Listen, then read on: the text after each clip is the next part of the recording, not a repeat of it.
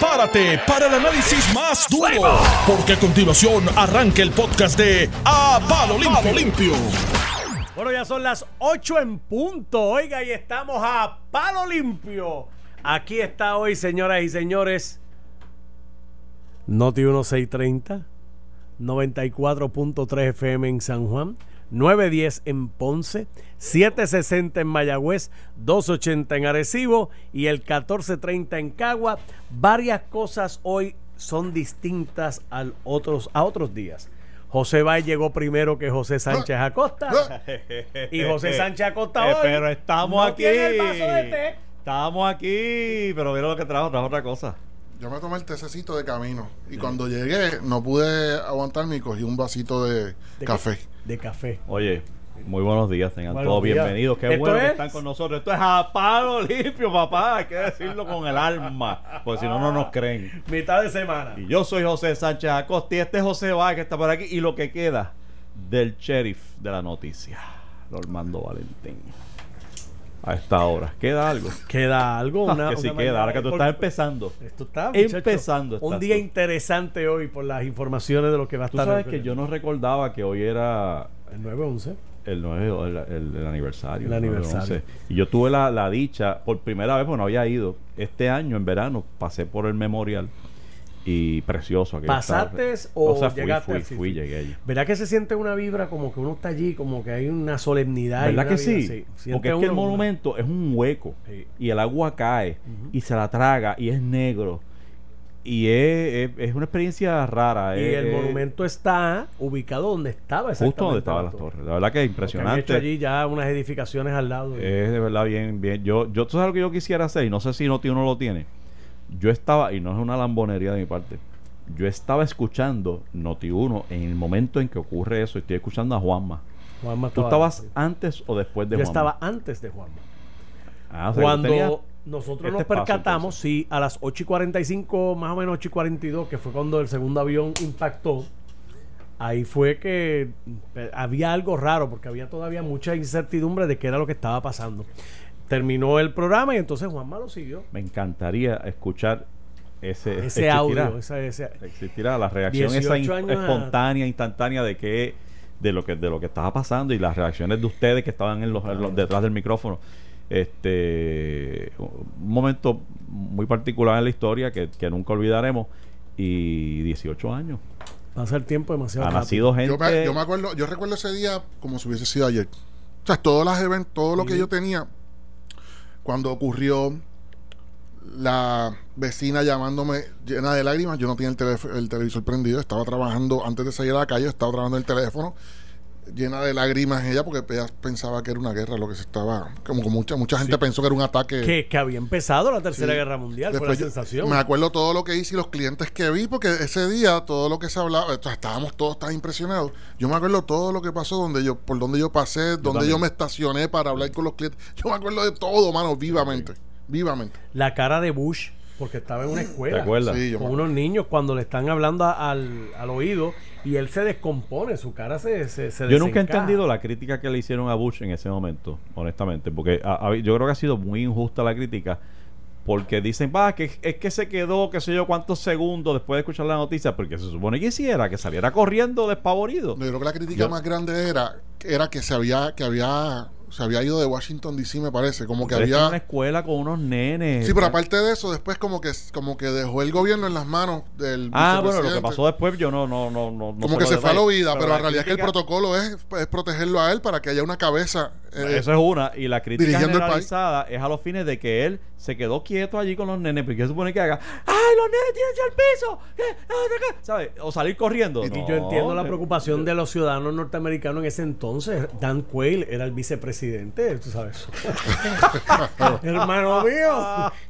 sí, más bueno. Potato el potato. Ay, ¿Cómo era la sí, Si malo era el jockey, el sustituto era peor, tú sabes. No era Tomato, to- ¿cuál fue la frase? Oye, a él se le cayó toda la presidencia Dan Wade por, por el spelling de to- de Ah, tomato ¿verdad? era. Sí, sí. sí. Por un spell, digo, claro, ya Potato, acuérdate que los creo que fue Potato. potato o tomato, algo así. Claro. Pero era una tontería, lo que pasa es que como todos los vicepresidentes vienen con esa carga de que no, de que no, de que no son muy bright, cosa que, que no es real, y vienen con esa carga de que son un sello de goma, si tú lo magnificas eh, estando en la vicepresidencia, pues te, eh, mueres mueres ahí, tu carrera muere ahí. Y Dan Quayle no, o sea, no pudo quitarse ese sombrero, distinto a, por ejemplo, George Bush padre, Sí, que de vicepresidente Pues. llegó a ser presidente, pero, mejor. eh, pero es difícil ser vicepresidente y llegar a ser presidente, déjame decirte, eso no es pan comido, porque si durante ese cuatrienio o cuatrieni- cuatrienios tú te proyectas como un segundón, ese sombrero no te lo quita nadie, y a Dan Quayle le pasó Le eso. pasó eso.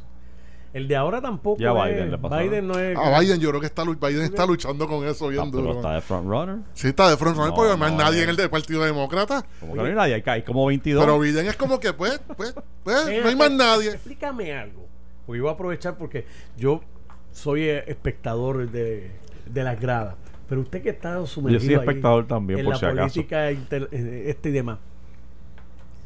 ¿Cómo es posible que las alternativas que se barajean en Estados Unidos está el presidente Trump que pasa de 70 años, Joe Biden como first runner up que pasa de 70 años y Bernie Sanders que es el segundo Que pasa de 90. Que que, le- que le- que pasa bien largo de los Está ley de un tiene- recorte. Tiene como 76 años por ahí. O sea, ¿cómo es posible que tranquilamente el pueblo norteamericano y no pasa nada aquilatan, valoran y evalúan sus posibilidades para el próximo cuatrenio con ancianitos? Y aquí en Puerto Rico se descartan las personas que, que peinan canas. mira lo que tú estás diciendo. Lo que tú estás diciendo es lo correcto. ¿A, quién, ¿A qué pueblo es que hay que cuestionar? ¿Al de allá o al de acá? Y de tú acá. estás cuestionando el de acá. el de acá. Y yo estoy contigo 100%. Porque esas canas no son canitas como las mías de cuarenta y pico de Pero es años. cultural. Son canas de Es- 70 es- es años, un brother. cultural. Nosotros, desde muy pequeños, somos muy despectivos hacia el viejo. Es como que, ah, eso es un viejo, eso es un viejo, eso es un viejo. Yo tuve la oportunidad, y las veces que he estado en Estados Unidos, pero, pero estuve eh, en, en los museos allá de Smithsonian, allá en Washington. Todos los empleados, o casi todos, son personas bien mayores y son voluntarios. Y yo pregunté, "Pe- ¿por qué? Dale. Dice, eh, bendito, el viejito me dice, yo, mi esposa no me quiere en casa todo el día. Así que yo tenía que buscar dónde. Pero nada, fuera de la broma, me expl- explica que hay una, una iniciativa, un esfuerzo eh, eh, activo para reclutar personas ya retiradas, personas mayores.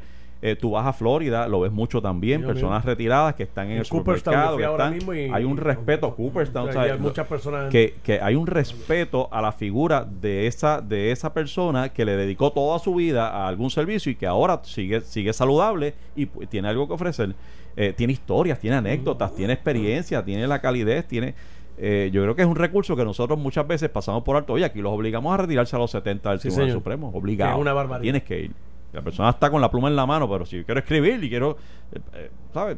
Yo creo que, yo Eh, creo eh, que tú- cultural, pero es bien yo creo. atinada, esta discusión Sí. es bien importante porque aquí se le, se le huye al candidato eh, mayor de edad, de hecho ni se considera, No. ni se De considera hecho, que últimos- gobierne a Puerto Rico una persona de 70, ni se por considera. eso te digo. Y aquí hay unas personas con una gobernantes han sido cuarentones Sí, oye, o treintones ¿Cuánto déjame decirte, déjame yo- decirte que ni siquiera en la legislatura, ni en la ley, cuando tú ves por ahí a una persona, es más, ni las personas de 70 años consideran ir a la legislatura, cosa que me parece ridícula, me parece que se está perdiendo Bueno, un capital intelectual brutal. El de Hacienda no cualifica para, para la sucesión este, constitucional de la gobernación porque no tiene ni la edad. El gobernador o sea, nos hemos enfocado. cumplió en funciones como gobernador 40 años. O sea, exacto. elegimos a un gobernador menor de 40 años. Aleja- por segunda vez, Alejandro, ¿cuánto tenía? Alejandro también- estaba por tercera vez porque Rafael la primera vez Rafael la primera tenía vez. 36 años, 36. 35 por ahí. o Fortuño sea, ya tenía- Pero Rafael en aquel momento, a diferencia, por ejemplo, que yo creo que esto empezó a ocurrir con Pedro Rosselló,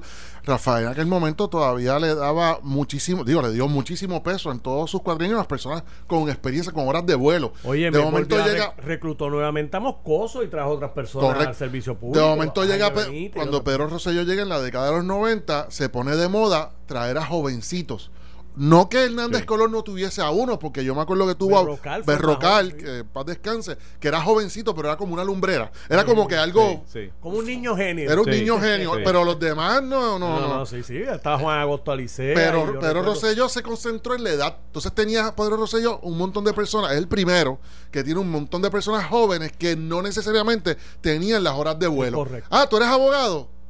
Echa para acá que vas a Y trabajar después conmigo. Sila lo imitó, Aníbal lo imitó, Sí. y después pues, tuvimos a Alejandro y, y a... Pero a mí Y a me gustaría, porque yo creo Ellos que lo decían, decían, somos el gobierno del milenio. del mile- pero yo creo que el último gobernador que, que peinaba cana y que tenía edad fue don Luis Ferré, que ya tenía bastante, unos Ah, añitos sí, a- cuando sí. llegó a gobernador. Pero de ahí en adelante los demás fueron gobernadores bastante jóvenes, ¿no? Pues la culpa, la culpa entonces de quién es. Digo, yo culpa para corregirla. El electorado. El electorado debería promover tener a un señor, una señora de sus sesenta y pico, setenta años y no sacarle el cuerpo por el mero hecho de la edad. O sea, Y el eh, problema es que- imagínate tener una, una persona de esa edad con ese conocimiento, ese capital intelectual por la vida nada más, no por su Fíjate. profesión, en la legislatura. Y yo creo que en este año, y te voy a dar dos ejemplos. Está interesante hablar de esto. Vamos a tener posiblemente Charlie Delgado Altieri, tiene 60 años y se ve muy bien. Sí, él no parece. Y Pedro Pierluisi tiene de esa 60 tabla. años y se ve muy bien.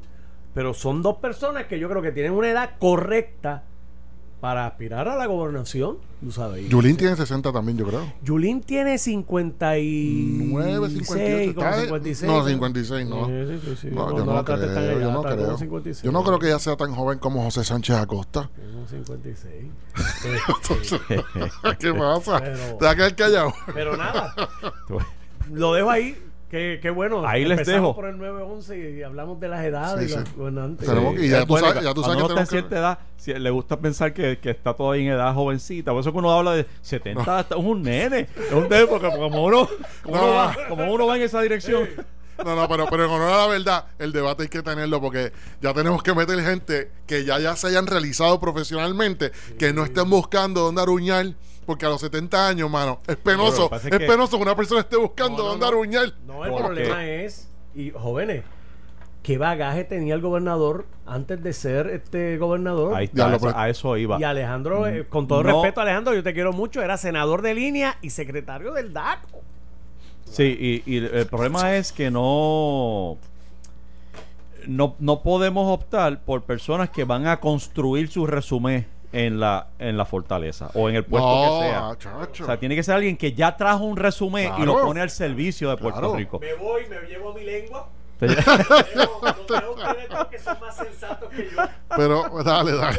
Pero- Bueno, Armando, buen día, mano. Cuida- cuídate mucho.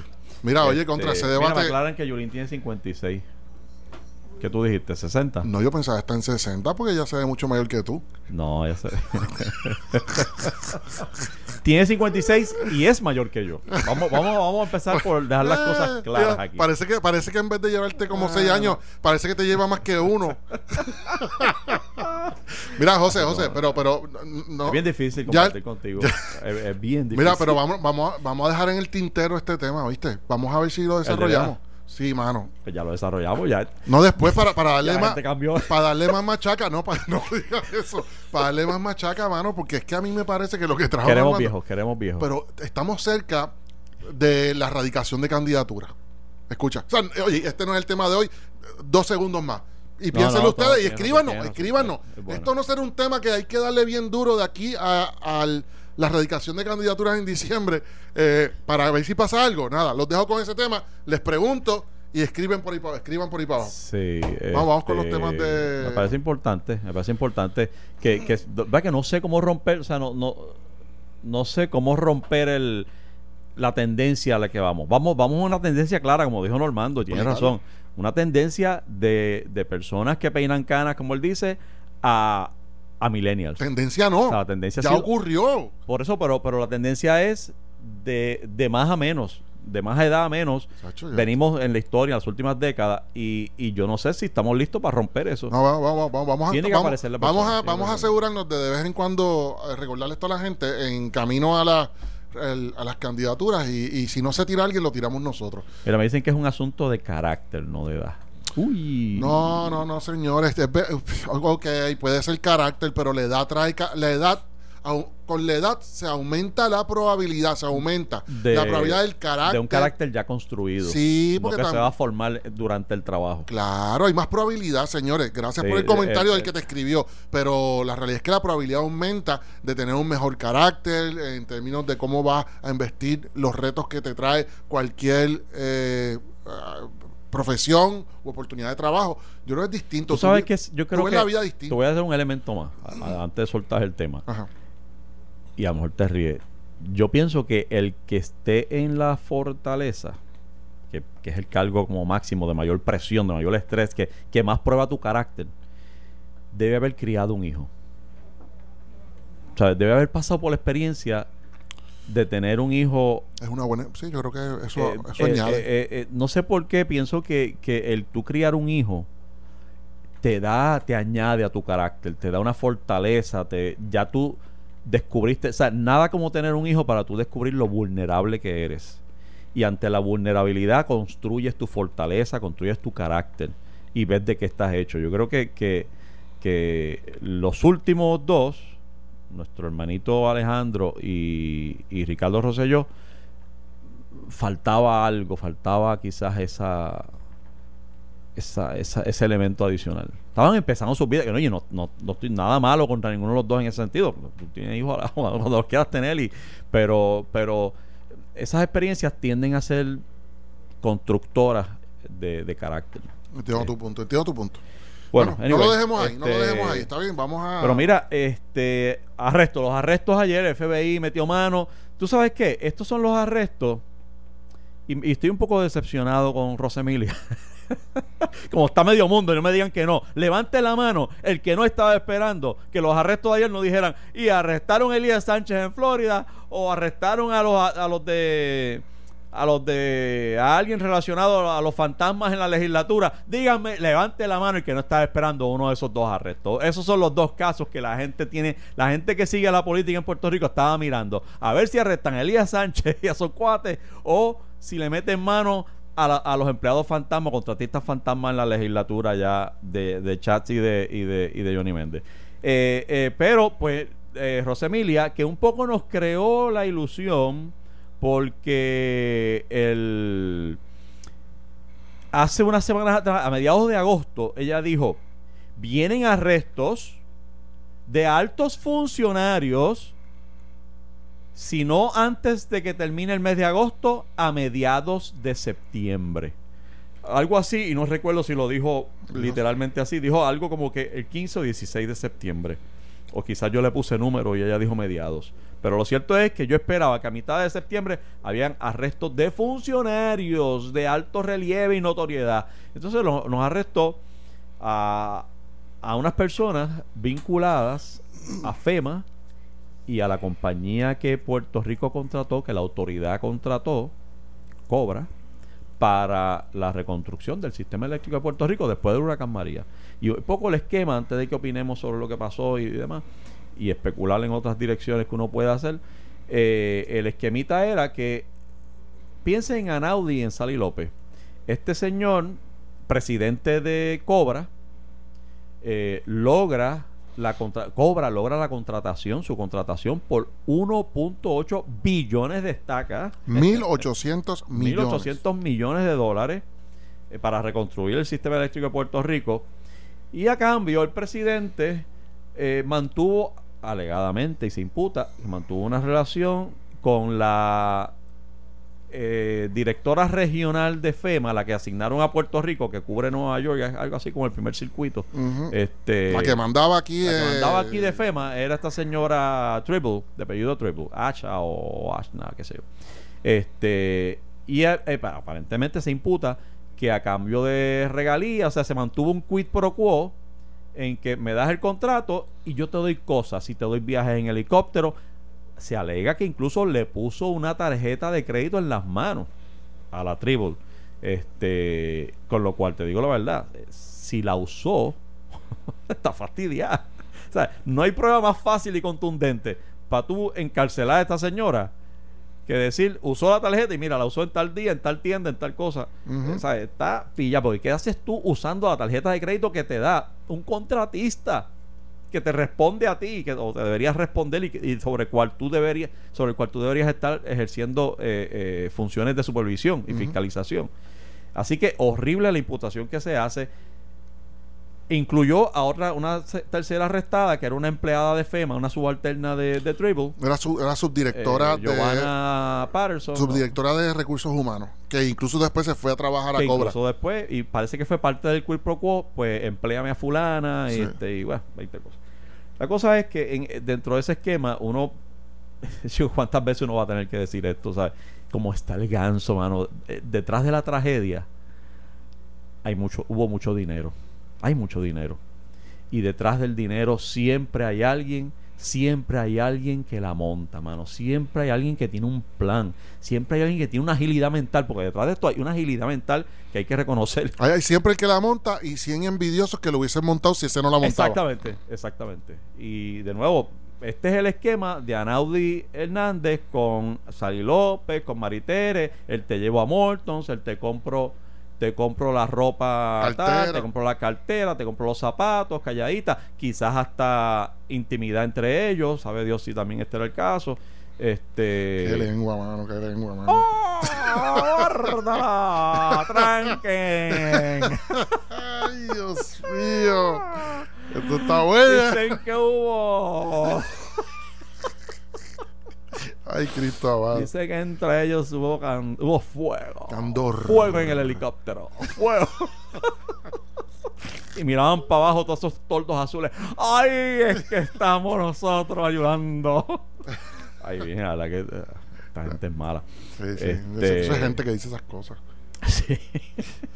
Este, no, chicos, ¿sabes? Pero una parte, eh, eh, si, si lo hicieron, lo que se le imputa, eh, y, y otras que se insinúan, eh, chicos, hay que ser bien descarado, mano, pero bien descarado. El otro punto, José, que sale a relucir en esto es, y que yo lo pensé inmediatamente, y todo el mundo ayer, después de escuchar la acusación, lo escuchó, porque la, la Rosemilia, la jefa de fiscales, dice específicamente que no se tienen indicios de que algún ejecutivo de prepa, como lo llama ella, esté involucrado. Y ahí que todo el mundo brincó. ¡Eh! ¿Qué pasó? Tú nos prometiste, nos prometiste funcionario. ¿Qué pasó? Pero ¿No déjame- funcionario? Pero déjame leerte algo, mano. Ajá. en esa misma línea que a mí me llamó mucho la atención de eso. Dice, el parte de prensa decía, de acuerdo con la acusación, con la acusación, dice. Parece que el que escribe la, no- la nota en el nuevo día leyó la acusación. Este, Tribal presionó a los altos ejecutivos de la energía eléctrica para beneficiar a la empresa y le proporcionaba información a Ellison, que es el presidente de Cobra, sobre la sobre energía eléctrica que obtenía por su posición oficial, a cambio eh, de regalos de alto valor adquisitivo a los oficiales. Entonces, a mí, ahí me confundo yo porque en la misma noticia, Rosa Emilia, preguntas de la prensa, dice que no parece, hasta ahora no hay ningún ejecutivo de energía eléctrica envuelto, pero en la acusación se dice que hubo regalos a ejecutivos. O se insinúa o se dice directamente. Pero entonces, ¿de qué estamos hablando? Yo, ahí me confundí yo. Yo creo que se quedó corta la, la noticia. Vamos a hablar de eso al regreso de esta pausa. Estás escuchando el podcast de A Palo Limpio de Noti1630. De regreso amigos a Palo Limpio, hoy es miércoles 11 de septiembre. Yo soy José Sánchez Acosta, estoy con José Báez. Mira, tenemos poco tiempo. Y- Déjame, déjame decirte un, un- un hallazgo que yo hice para no, para, que no, para no pensar que perdí el tiempo ayer. Porque casi, casi pienso que perdí el tiempo. en tu research Sí, elaborado que Sí, hiciste. mano. ¿Sabes por qué? Es que me. Me. Ya averiguaste. Me. Nelson, Nelson me regaña por eso, eso lo hiciste en el baño. Mira, mira, este, lo de Cobra a mí me llamó la atención, entre otras cosas, que yo veía que Cobra, estamos hablando de Cobra, estamos hablando de los arrestos, pero llevándolo un poquitito más allá, empecé a investigar un poquito más porque yo no veía que se mencionara a los dueños de Cobra. Yo veía que se mencionaba al presidente de Cobra. Entonces dije, ¿y los dueños? ¿Dónde están? porque esto, esto es un esquema, no fue un esquema de, de 20 millones ni de 5 millones, es un esquema que requiere la intervención de personas importantes en el gobierno federal. Eso no lo mueve cualquier persona, esto es un contrato de 1.8, esto es banquete total, José. Y a mí me extrañaba que un mero presidente de una compañía que no se vincula con con la alta jerarquía del Partido Republicano ni con Casablanca haya tenido acceso eh, y la puerta abierta completamente para quedarse solo como el único candidato a ser contratado en octubre del 2017, luego del huracán, con un contrato de 1.8 billones. Eso, eso, eso no, para mí no trabaja así. Entonces me puse a investigar. Esto no es especulativo, lo que voy a decir es verdad, lo que es que no puedo eh, eh, formular ninguna acusación en contra de nadie, pero le digo rapidito de qué se trata. Cobra es una compañía subsidiaria de una matriz que se llama Mammoth, Mammoth de Mammoth, eh, Energy Service Inc. de Oklahoma. Oklahoma.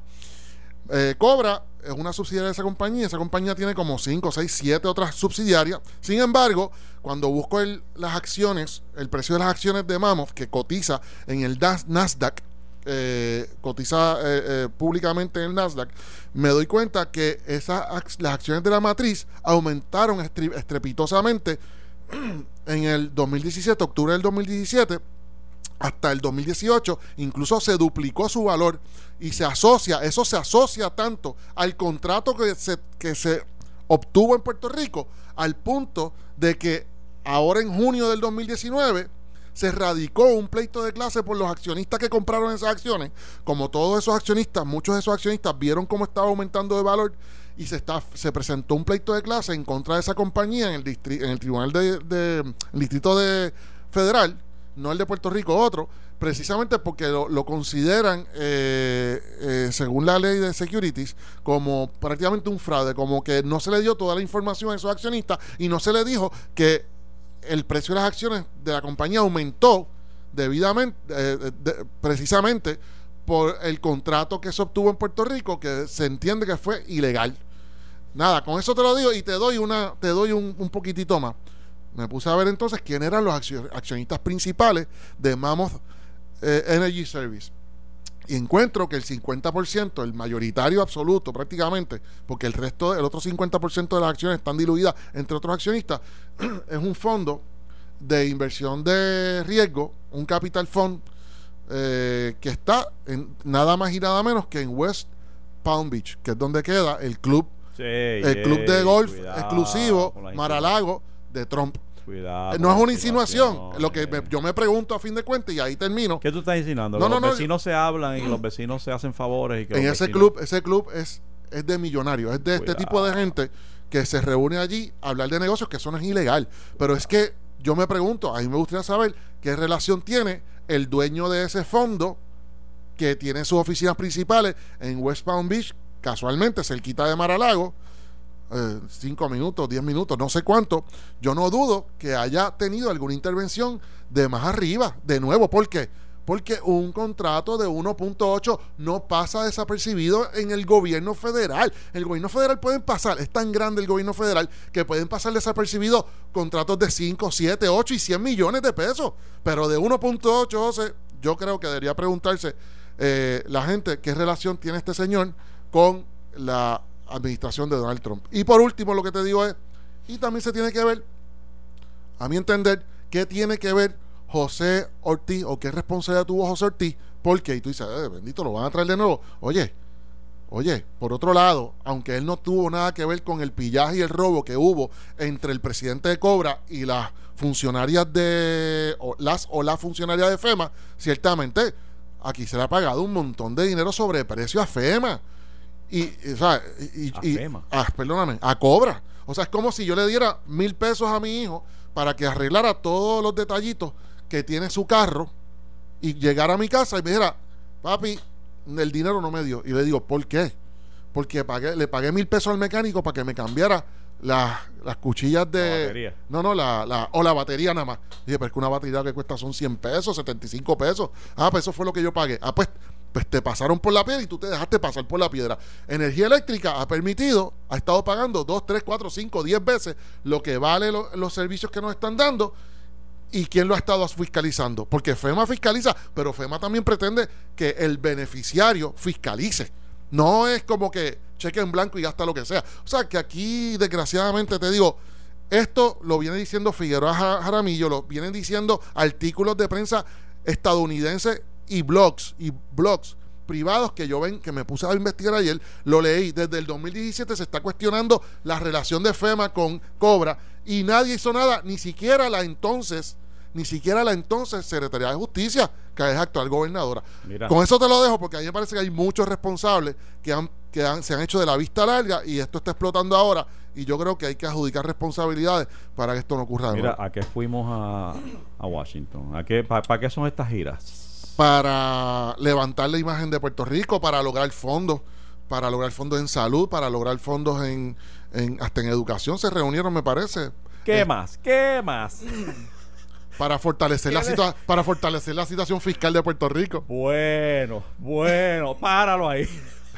¿Qué pasó? Páralo. Pero yo he visto las, yo vi las fotos de opportunities. Espérate, espérate, espérate. No me vengas con malas noticias porque ayer me estaban callando la boca en la- a nosotros dos porque estábamos cuestionando eso y de momento nos dijeron, mira todas estas fotos que hay. Había un montón de fotos.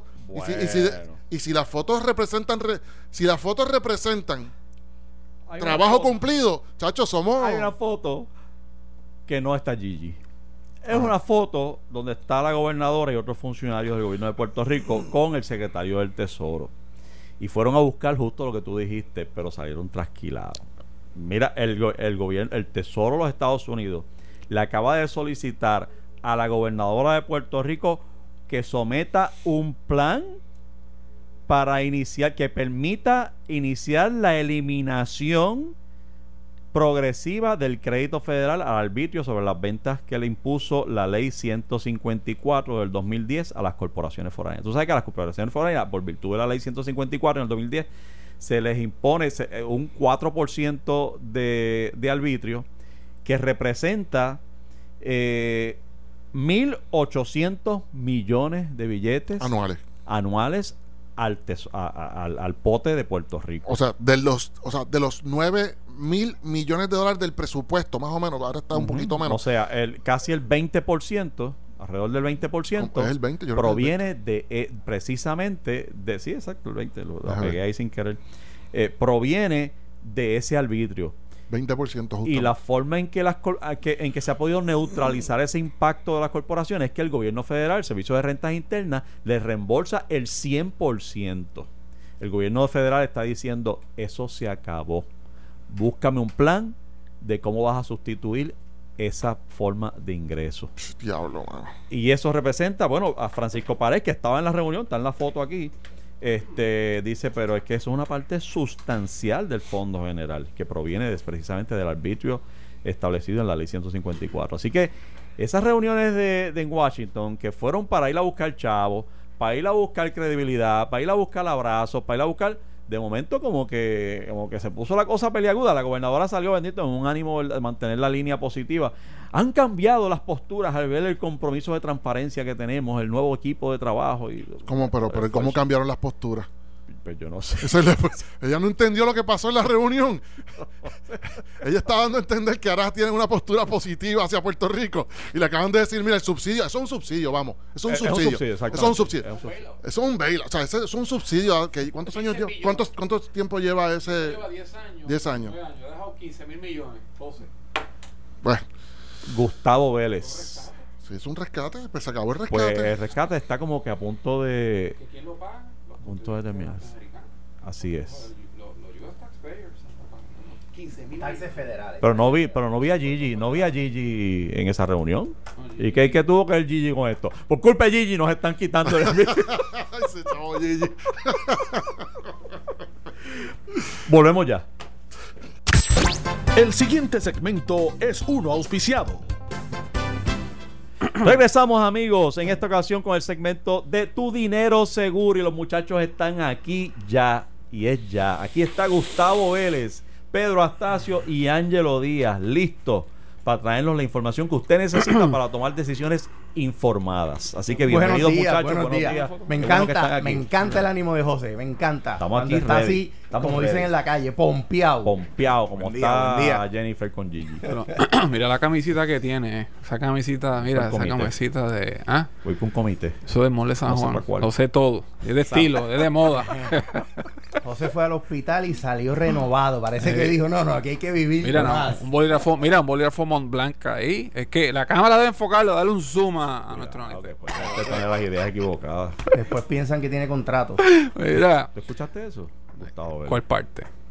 La, la noticia, el- el- la noticia que le, con lo que recibieron a la gobernadora en el tesoro ayer. Pues mira, me levanté con eso, me, me entró un texto. Magnucci, ¿cómo se llama? Ma- yo no sé ni pronunciarlo. El secretario del Tesoro, el hombre de la chequera, brother, el que El corta los cheques, los, que- de, los, de los trillones de dólares. Me levanté con un texto que me entró a las 5 de la mañana, un amigo mío que está en Washington, y me habló de, de eso. Y yo, medio dormido, me puso los espejuelos, y cuando vi eso, me, me levanté. Eh, yo siempre levanto cinco y media, seis. Ahí a las 5 puse el café, me puse a leer, y esto es grave. Y no, va- lo voy a marcar en, en el concepto de, de lo que hacemos aquí nosotros, eh, José, para que la gente entienda, eso se legisló en el 2010. Ujú. El- la administración de Luis Fortuño hizo una reforma contributiva y amplió la base contributiva poniéndole a tributar 4% a las manufactureras de Puerto Rico con sus filiales en Estados Unidos. Eso era transitorio, eso se, se supone que acabara en el 16, eso se hizo en el 10, eran 4%, iba a ir ra- gradualmente reduciéndose hasta que en el 16 desapareciera. Entra el nuevo gobierno eh, de- del gobernador ex Alejand- el gobernador García Padilla se extiende, o sea, se extiende hasta el 20, entonces eh, ha continuado con un 4%. Eso deja anual 1.800 millones de dólares. De cada dólar que recauda Hacienda, 20 centavos vienen de ese impuesto que no controlamos porque el Tesoro Federal le da un crédito a las farmacéuticas que lo pagan aquí. Por lo tanto, si la farmacéutica X pagó al gobierno de Puerto Rico 200 millones un año fiscal, esa farmacéutica va al Tesoro y le dice, yo le pagué al gobierno del Estado Libre Asociado 200 millones, dame un crédito. Y por lo tanto es un wash. No, no hay efecto contributivo. Por lo tanto, en 10 años, eso nos ha costado, le ha costado al contribuyente norteamericano 15 mil millones de dólares.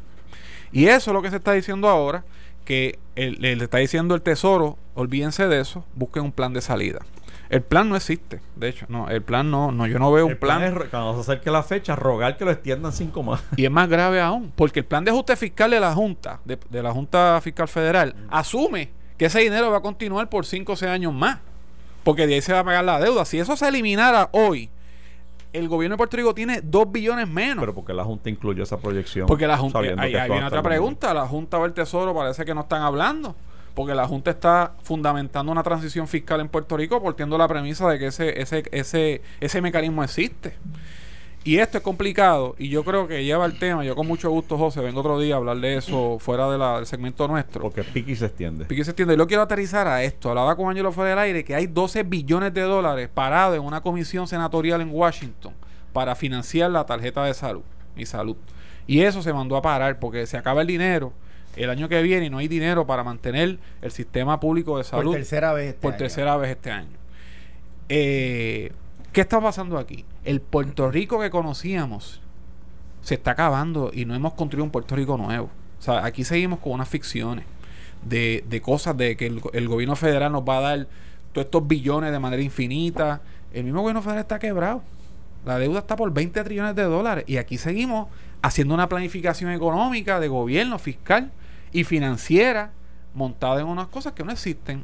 Por eso es que yo creo, José, que tenemos que mirar estas cosas con seriedad. Y nosotros, la planificación de mi negocio, yo lo hablaba con Ángelo, si mañana aquí se desmantela todo esto, aquí económicamente Puerto Rico no es viable. Mi negocio no sería viable si aquí de momento vuela en canto 20% de recaudo, porque el efecto multiplicador en la economía es devastador. Eh, y en ese sentido, reiteramos que no es para meter miedo.